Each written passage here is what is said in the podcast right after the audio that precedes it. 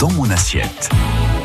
Mathilde Jarlier avec nous ce matin à nouveau. Bonjour Mathilde. Bonjour Lucie. Pour mieux dans mon assiette. Oui. Aujourd'hui, du fromage. Oui, ce matin, je vais vous parler de fromage, mais pas de n'importe quel fromage. Hein. Euh, je vais vous parler d'un fromage unique qui est vraiment fabriqué par une famille amoureuse de son métier.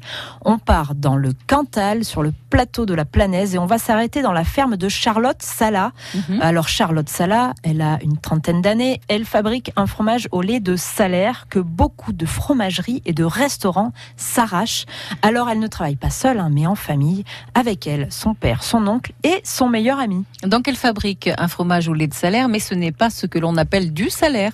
Et non, elle ne peut pas ou elle ne peut plus l'appeler salaire AOP. Dorénavant, elle valorise son fromage en marque propre et son fromage s'appelle désormais le Salat Tradition. Et ce Salat Tradition est vraiment fabriqué comme on fabriquait le fromage auparavant dans le Cantal, hein, c'est-à-dire avec le lait des vaches salaires. Alors, pour rappel, les vaches salaires ne donnent pas leur lait comme ça, hein, Ah bon? Comme la grande majorité des vaches. Non, elle ne donne son lait qu'en présence de son petit veau. D'accord. Euh, donc tous les matins et tous les soirs, Charlotte doit orchestrer un véritable bal des petits veaux qui viennent tour à tour téter leur maman pour activer la lactation de Ah. la vache.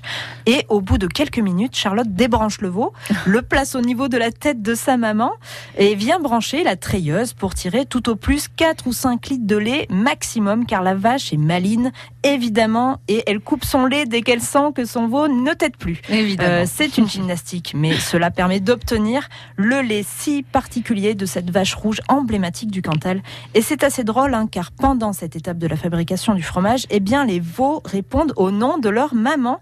Euh, Charlotte dit cerise, par exemple, et le petit de cerise arrive en Oh, trottinant. trop drôle, trop mignon. Jusqu'à sa maman, Mm. c'est vraiment un spectacle touchant euh, qui fait tout le charme de ce Ouais. fromage. Oui, et puis c'est vraiment une particularité de cette race-là, hein, de la salaire. Oui, oui. Ensuite, les fromages sont affinés sur place. Et oui, hein, c'est un parti pris de Charlotte hein, qui euh, a voulu gérer à 100% sa production et surtout sa commercialisation. Elle affine euh, sur place ses fromages durant plusieurs mois et elle s'occupe elle-même de sa com, on va dire. Euh, D'ailleurs, je pense qu'elle fait partie des agriculteurs les plus suivis sur les réseaux sociaux. Elle compte 13 000 fans Ah. sur Facebook, rien que ça. Et son, fro- son fromage s'est installé sur de très belles tables, hein, comme celle d'Alain Ducasse au Plaza Athénée Ah oui. à Paris ou chez Serge Vieira à Chaudzeg. Et il est aussi sur les étals des plus belles fromageries de Paris. C'est donc un, un- un bel exemple de réussite. hein. Oui, hein, c'est une réussite qu'elle s'est forgée, seule, épaulée par sa famille.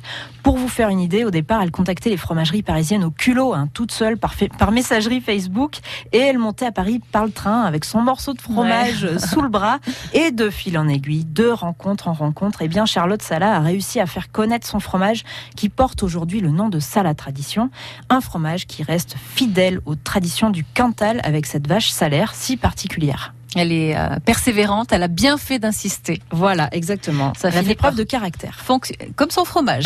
Merci beaucoup Mathilde. Merci. Et à lundi. À lundi.